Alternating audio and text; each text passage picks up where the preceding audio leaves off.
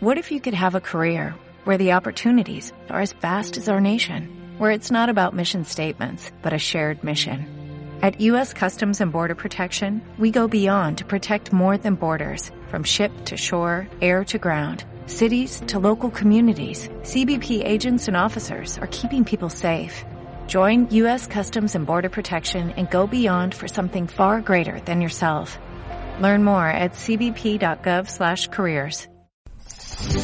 Radio Claret América presenta Sediento de ti, la palabra, fuente de vida, con el sacerdote misionero claretiano Tony Díaz. Reflexiones diarias del Evangelio. Aquí iniciamos.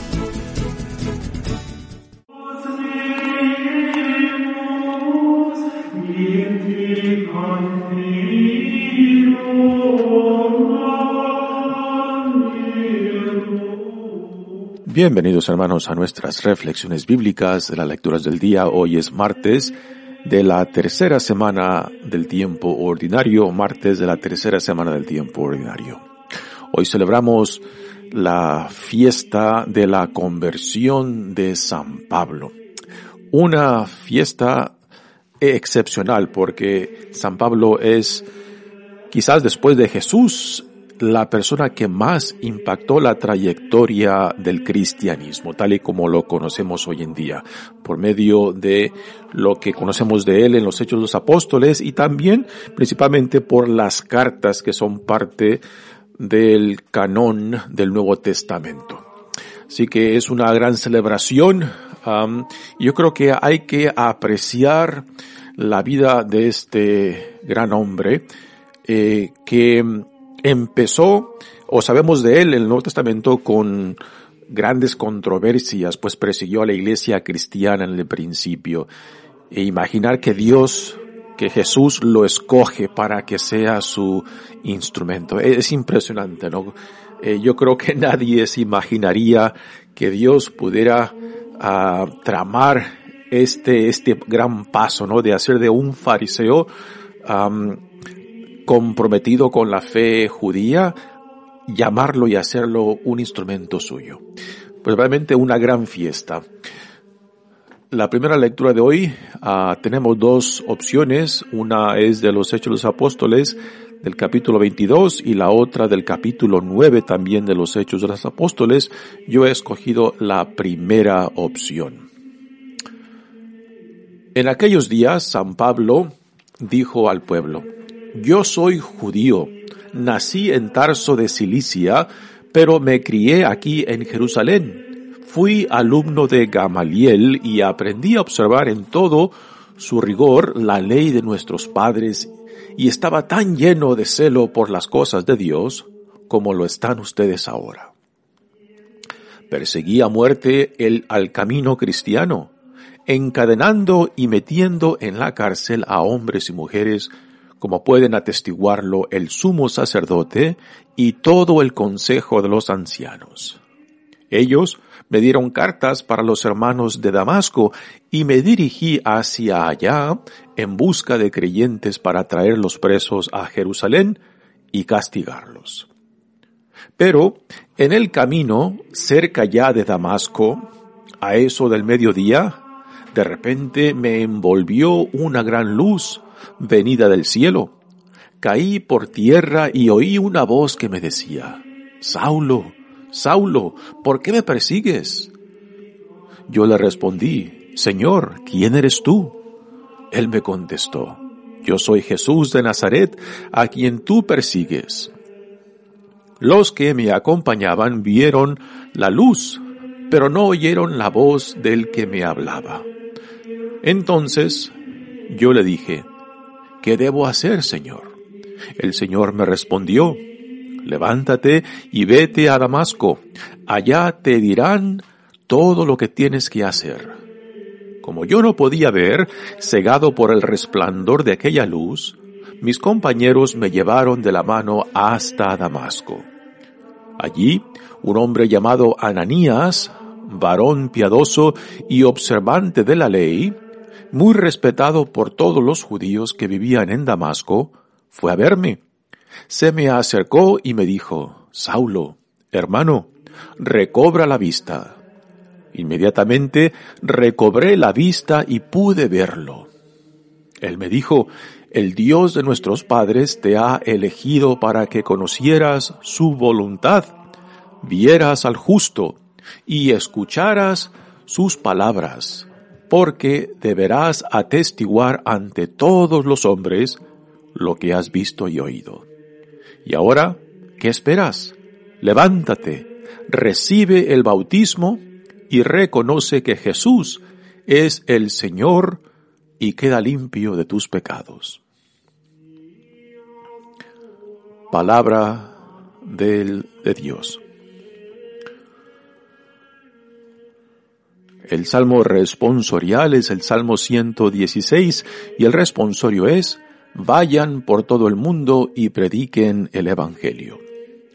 Vayan por todo el mundo y prediquen el Evangelio que alaben al Señor todas las naciones, que lo aclamen todos los pueblos. Porque grande es su amor hacia nosotros y su fidelidad dura para siempre. Vayan por todo el mundo y prediquen el Evangelio. El Evangelio de hoy viene de Marcos capítulo 16 versículos 15 al 18.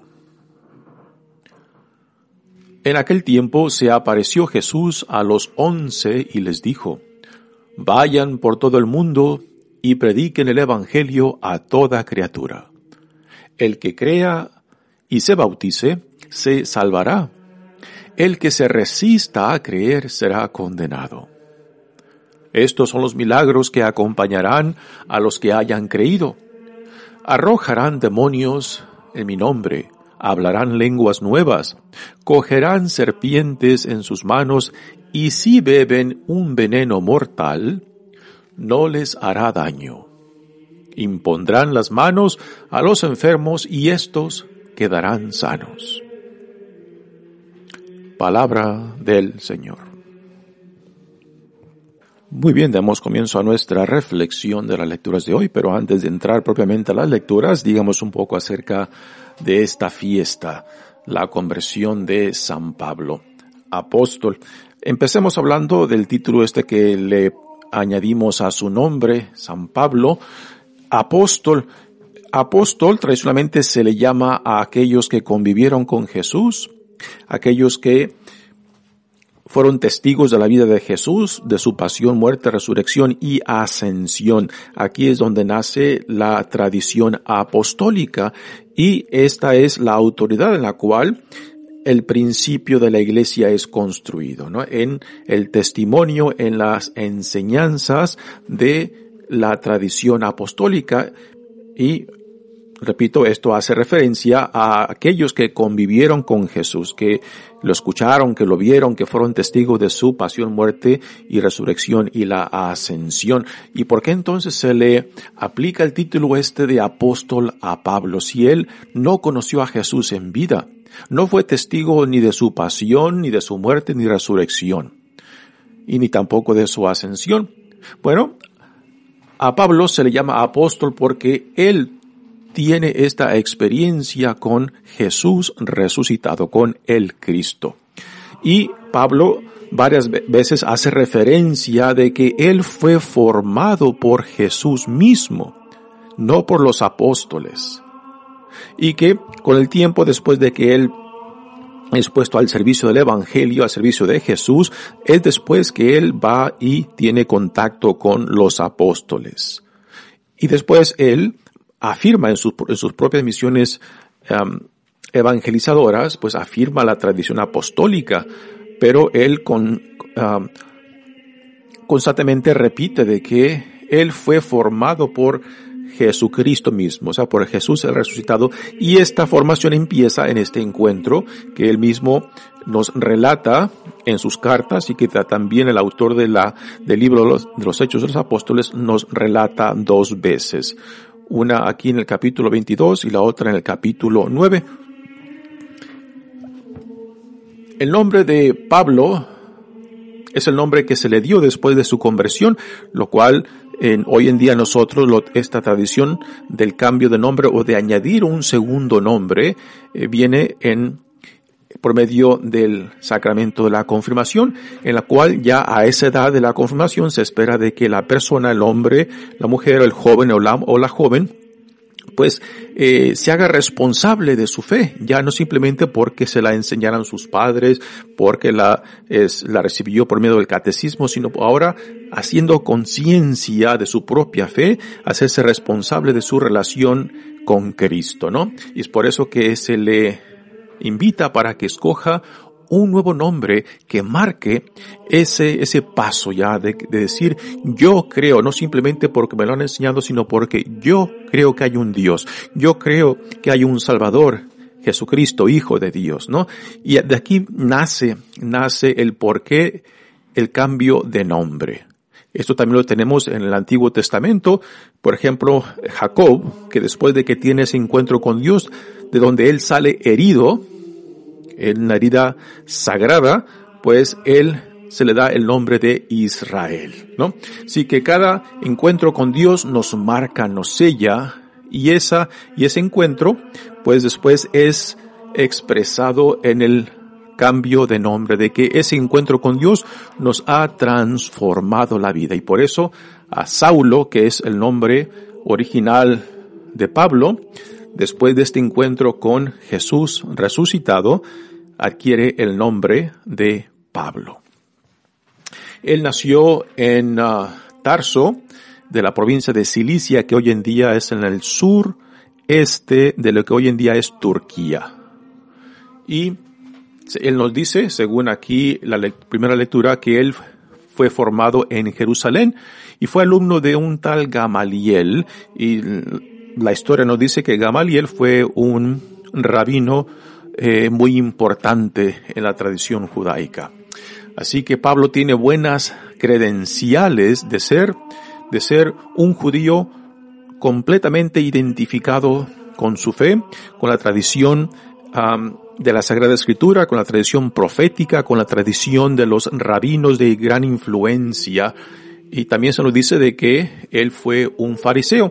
Y los fariseos, pues, era el grupo más identificado, más fiel a la, tradición de Israel. Por encima, por ejemplo, de los esenios, este grupo que se separó de la comunidad judía, o, o de los saduceos, que era este otro grupo judío que tenía un pie en el mundo religioso y otro en el mundo político. Así que los fariseos eran los más comprometidos con a la tradición de la ley mosaica y los que más fieles eh, pues eran a las sagradas escrituras. Y Pablo era de esta línea, ¿no? Y, es impresionante por qué Dios, Dios lo escoge para que se convierta en un instrumento suyo, ¿no? Eh, considerando de que él persiguió a los primeros cristianos, los arrestaba y los encarcelaba. Y es en esta, eh, en esta mm, ida a Damasco donde Dios viene a su encuentro, porque había recibido cartas de autorización por medio del Sanedrín en Jerusalén para ir a Damasco, a las sinagogas de Damasco, y ahí arrestar a aquellos judíos que profesaban ser discípulos de Cristo, de Jesús, ahora resucitado, ¿no? Ya antes, en el libro de Hechos de los Apóstoles, se nos dice algo acerca de Pablo Ah, que también fue testigo en el martirio de San Esteban, de que aunque él no participó en la muerte de Esteban, él estuvo presente ahí y que aprobaba, aprobaba ah, de, de, la muerte que, que se le daba a, a San Esteban, ¿no? Y quizás el haber sido testigo de esa, de esa escena eh, en la cual matan a, a San Esteban, quizás esa experiencia la de haber dejado algo, ¿no? Eh, y aquí es donde entra la imaginación, ¿no? De que si el ver el martirio de San Esteban quizás la, le puso, dejó en él, marcó en él las semillas, por lo menos de la curiosidad, ¿no? ¿Qué hay en este, en esta gente, en este hombre que profesa ser discípulo de Jesucristo y que está dispuesto a morir por él? ¿Qué hay en este Jesús? Y pues la imaginación nos deja esta pregunta de, de que el, el ser testigo de ese martirio quizás haya dejado en él por lo menos la curiosidad, ¿no? ¿Qué hay? ¿Qué hay en este hombre Jesús? Que esta gente, que este hombre está dispuesto a morir por él. Bueno, pasemos ahora a la lectura de hoy. Dice, en aquellos días Pablo dijo al pueblo, yo soy judío, nací en Tarso de Cilicia, pero me crié en Jerusalén. Fui alumno de Gamaliel y aprendí a observar en todo su rigor la ley de nuestros padres y estaba tan lleno de celo por las cosas de Dios como la están ustedes ahora. Aquí Pablo se está dirigiendo a sus hermanos judíos. Quizás está en, la, en alguna sinagoga eh, compartiendo su testimonio y también eh, compartiendo sus credenciales como buen fariseo, ¿no?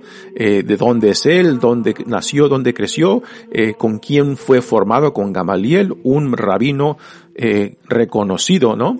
Así que las credenciales de Pablo son sólidas, ¿no? Y esto, pues, le da, le da una presencia de autoridad en frente a sus hermanos de que no es cualquier persona. Y esto lo podemos decir que a diferencia de los discípulos y y de los apóstoles, este grupo que Jesús formó, pues San Pablo tiene una mayor, mayor formación y más profunda formación. Es muy probable que, que los discípulos de Jesús, que los apóstoles, es muy probable de que no todos, por ejemplo, de que un San Pablo, digo, que un San Pedro, que un San Andrés, o los hijos de Zebedeo, Santiago y Juan, de que quizás no sabían leer. Pero de Pablo sabemos de que él tenía una formación sólida, tanto en la Sagrada Escritura como en la tradición profética, como en la tradición rabínica, ¿no? Y que tenía la educación, sabía leer y escribir, ¿no? Y que por tanto, pues es, lo ponía en un nivel, digamos, diferente, no superior necesariamente, pero diferente, eh, del conocimiento de la historia de Israel, de la religión, de los ritos, de la tradición de la ley mosaica, a diferencia de los discípulos y apóstoles de Jesús, ¿no? Así que sus credenciales son sólidas. Y después ahora viene y nos comparte eh, cómo, cómo, empezó eh, su proceso de conversión. Dice, perseguí a muerte al camino cristiano, encadenando y metiendo en la cárcel a hombres y mujeres, como pueden atestiguarlo el sumo sacerdote y todo el consejo de los ancianos. Así que aquí él da otra referencia de que lo que él dice puede ser confirmado por autoridades judías del Sanedrín, que es el cuerpo jurídico de la comunidad judía de aquel entonces en Jerusalén. Ellos me dieron cartas para los hermanos de Damasco y me dirigí hacia allá en busca de creyentes para traerlos presos a Jerusalén y castigarlos. Tengamos en mente que aquí estamos hablando de el cristianismo que es parte de la comunidad judía, digamos, eh, el, es como una secta dentro de la comunidad judía. Y por eso Pablo, con autoridad del Sanedrín en Jerusalén, eh, que le otorgaba esta autoridad por medio de estas cartas, él iba a las sinagogas de Damasco para arrestar a judíos cristianos que profesaban ser discípulos de este tal Jesucristo, ¿no? Así que todo esto se lleva a cabo dentro de la comunidad judía. Las primeras dos generaciones cristianas en su mayoría son judíos cristianos. Pero en aquel, pero en el camino, cerca de Damasco, y ahora aquí se nos da la conversión de él. A eso del mediodía, de repente me envolvió una gran luz venida del cielo.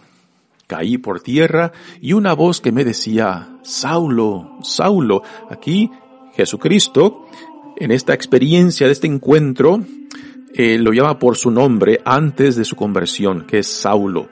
¿Por qué me persigues? Yo le respondí, Señor, ¿quién eres tú?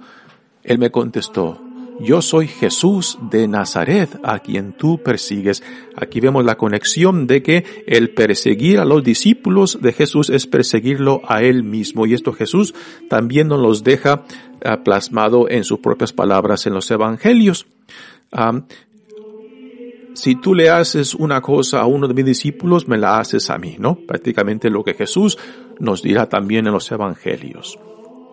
Así que aquí Jesús resucitado, el que viene al encuentro con Pablo, le hace clara, le, deja claro esta identificación de los discípulos con Jesús. El perseguirlos a ellos es perseguir a Jesús mismo. Después le dice, yo soy Jesús de Nazaret a quien tú persigues. Los que me acompañaban vieron la luz, pero no oyeron la voz del que me hablaba. En la otra versión de esta, de, este, de esta conversión de San Pablo en el capítulo 9 nos dice algo diferente. Nos dice que los, los acompañantes de Pablo vieron la luz y escucharon la voz, pero no sabían de dónde venía la voz.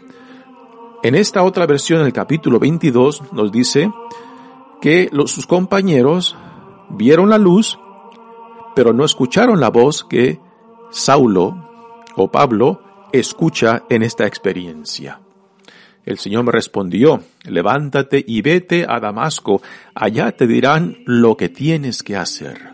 Como yo no podía haber cegado por el resplandor de aquella luz, mis compañeros me llevaron de la mano hasta Damasco. Así que fue guiado de la mano y ahí es donde lo recibe Ananías, que es un judío cristiano. Y Ananías aquí también se nos dice de que era un hombre respetado, piadoso, así que reconocido por su piedad y por su religiosidad, pero que también en Jesucristo había reconocido al Mesías, al Salvador, al prometido de Dios. Allí un hombre llamado Ananías, varón piadoso y observante de la ley, muy respetado por todos los judíos, que vivía en Damasco, fue a verme, se me acercó y me dijo, Saulo, hermano, recobra la vista. Inmediatamente recobré la vista y pude verlo. Él me dijo, el Dios de nuestros padres. Aquí hay la identificación mutua entre dos judíos. Ananías, eh, que es un judío piadoso, respetado, y se identifica con Saulo, que también es un judío, un fariseo, y por eso le dice, el Dios de nuestros padres te ha elegido para que conocieras su voluntad. Vieras al justo. ¿Quién es el justo? A Jesús. Jesús el Mesías, Jesús el Hijo de Dios, Jesús el Salvador. Y escucharas sus palabras. Así que ya Ananías sabe que Pablo ha escuchado y es este, y es Jesús quien no solamente tiene este primer encuentro con Saulo, sino quien también después lo seguirá formando en la misión que él recibe. Y por eso Pablo, con gran confianza, se aplica este nombre de apóstol. Repito, aunque él no haya conocido a Jesús en vida, ni fue testigo de su pasión, muerte, resurrección y ascensión, pero él tiene este encuentro con Jesús resucitado, quien viene a él, lo llama, le da su misión y lo forma para después enviarlo. Y ahora le dice Ananías, ¿qué esperas? Levántate, recibe el bautismo, reconoce que Jesús es el Señor Aquí un título de divinidad. Jesús es el Señor. No es simplemente un ser humano, es el Señor. Aquí le da la identidad divina a Jesús. Y queda limpio de tus pecados. Notemos que aquí hay en este proceso de recibir el sacramento del bautismo, previo al bautismo ya está la fe. Ya Pablo ha tenido el encuentro y ahora el sacramento simplemente va a confirmar lo que ya está en él. Así que antes de, de, ser parte o de recibir el sacramento, tiene que haber algo ya, esa experiencia que nos atrajo a él y que ahora el sacramento está confirmando. Así que previo al sacramento tiene que haber fe tiene que haber el encuentro, tiene que haber la experiencia de saberte amado, reconciliado, restaurado por Dios y que el sacramento ahora te, otorga esta nueva dignidad de ser hijo, hija amada de Dios y después que te sella con esa nueva identidad para después lanzarte a ser testigo de lo que Dios ha hecho y continúa haciendo en ti y por medio de ti. Así que Pablo recibe el bautismo y después se lanza para hacerse instrumento de Dios, de Jesucristo. Y aquel que persiguió a la iglesia, pues después él mismo es perseguido por la causa del Evangelio, por la causa de Cristo, por la causa del reino, ¿no? al principio los primeros cristianos judíos uh, que escucharon acerca de Pablo, pues dudaban, puesto que este es el mismo hombre que antes los perseguía, los llevaba presos a Jerusalén para castigarlos, y ahora él mismo está promoviendo la causa de Cristo, la causa del Evangelio, la causa del reino, ¿no? Pues vaya, vaya ideas de Dios, ¿no? ¿Quién pensaría, quién imaginaría que Dios hiciera esto? Llamara a un hombre tan apasionado, tan celoso por las cosas de Dios, que perseguía a la iglesia, a los discípulos de Jesucristo, y ahora él mismo es llamado él mismo es consagrado para ser instrumento de Dios mismo. Los caminos de Dios son verdaderamente misteriosos, ¿no?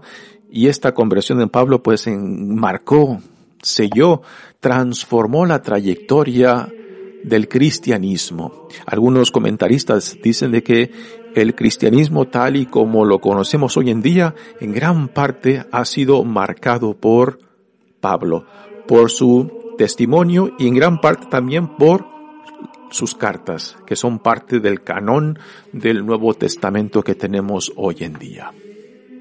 Muy bien, pasemos ahora al Evangelio de hoy que viene de Marcos y aquí tenemos lo que muchos comentaristas del Nuevo Testamento nos dicen que son, que es el doble final del Evangelio de Marcos que fue añadido después de que se escribió el Evangelio de Marcos. Ah, hay, el Evangelio de Marcos tiene dos fines, un corto y uno más largo, uh, que claramente, claramente, eh, la mayoría de comentaristas nos dicen que eh, no son originales a cómo el evangelista Marcos lo escribió. ¿Por qué? Y estas son algunas de las razones. Porque el vocabulario y el estilo diferente del resto del evangelio no tienen coherencia con el pasaje anterior, ya que cambian, entre otras cosas, el sujeto y el número de mujeres, el relato, se concentra textos tomados de otros evangelios, la aparición a María Magdalena, los discípulos de Emaús, comida y misión, ascensión, así que eh, esto es algo que está muy comentado y que por tanto, pues hay que hacer una distinción del evangelio que el evangelista nos dejó y lo que se le añadió después. Y aquí pues entran la posibilidad de cómo interpretar lo que fue añadido, que es diferente del evangelio que el evangelista nos dejó, ¿no? y porque particularmente por las cosas que se mencionan en estas añadurías que se le hicieron al Evangelio. Dice el Evangelio, en aquel tiempo se apareció Jesús a los once y les dijo, vayan por todo el mundo y prediquen el Evangelio a toda criatura. Aquí tenemos la misión universal, más allá de los límites judíos, ¿no? De que Dios en Jesucristo viene a proclamar el reino, la salvación para toda la creación y no simplemente para el pueblo judío. Así que es, es ah, un evangelio con visiones universales. El que crea y se bautice se salvará. El que se resista a creer será condenado. Así que aquí el Evangelio, el aceptarlo o el rechazarlo tiene consecuencias de vida o muerte.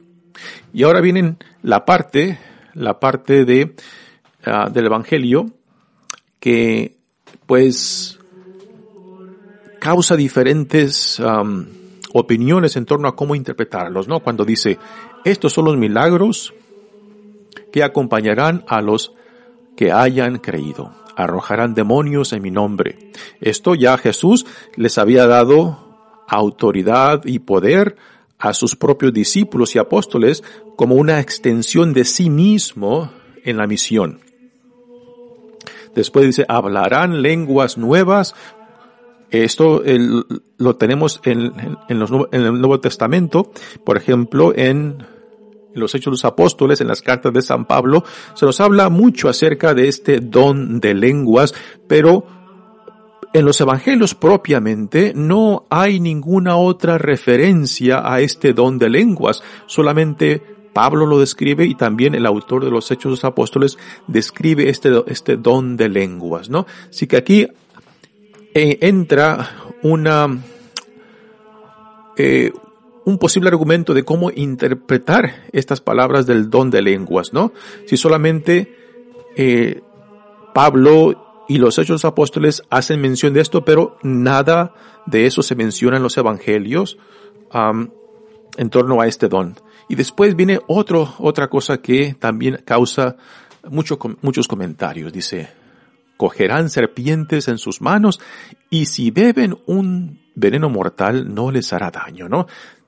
Uh, tampoco de esto hay referencias uh, neotestamentales. Uh, si podemos encontrar una referencia, puede ser en, en el Evangelio de Lucas capítulo 10, 19, donde se habla de pisotear serpientes, pero aquí, a diferencia, dice que si cogen serpientes en sus manos, aquí deliberadamente alguien coge o intencionalmente alguien coge serpientes, que es muy diferente a lo que Lucas menciona en el capítulo 10, versículo 19, de pisotear serpientes, lo cual no menciona algo deliberado, algo intencional, ¿no? O beber veneno intencionalmente o deliberadamente, ¿no? Y que no cause ningún daño, no hay ninguna otra referencia en el Nuevo Testamento y, en cierta manera algunos comentan de que pues esto sería como tentar a Dios, ¿no? Porque ingerir algo que te pueda dañar es como tentar a Dios y no simplemente como una prueba de fe. Y después lo último dice, no les hará, no se, impondrán las manos a los enfermos y estos quedarán sanos. También esto es parte de la autoridad y poder que Jesús dio a sus propios discípulos como extensión de su propia misión, de que las sanaciones, expulsión de demonios y milagros pues daban testimonio a la realidad de lo que venían proclamando la inauguración del reino de Dios. Así que un pasaje muy interesante con diversidad de opiniones en lo que cómo puede ser interpretado hoy en día. Mi nombre es Padre Tony Díaz, misionero claretiano. Que Dios los bendiga. Radio Claret América presentó Sediento de ti, la palabra. Fuente de vida. Sus comentarios son importantes. Contáctenos en Radio Claret América. Hola, buenos días, mi pana. Buenos días, bienvenido a Sherwin Williams. ¡Ey! ¿Qué onda, compadre? ¿Qué onda? Ya tengo lista la pintura que ordenaste en el ProPlus app. Con más de 6.000 representantes en nuestras tiendas listos para atenderte en tu idioma y beneficios para contratistas que encontrarás en aliadopro.com. En Sherwin Williams somos el aliado del PRO.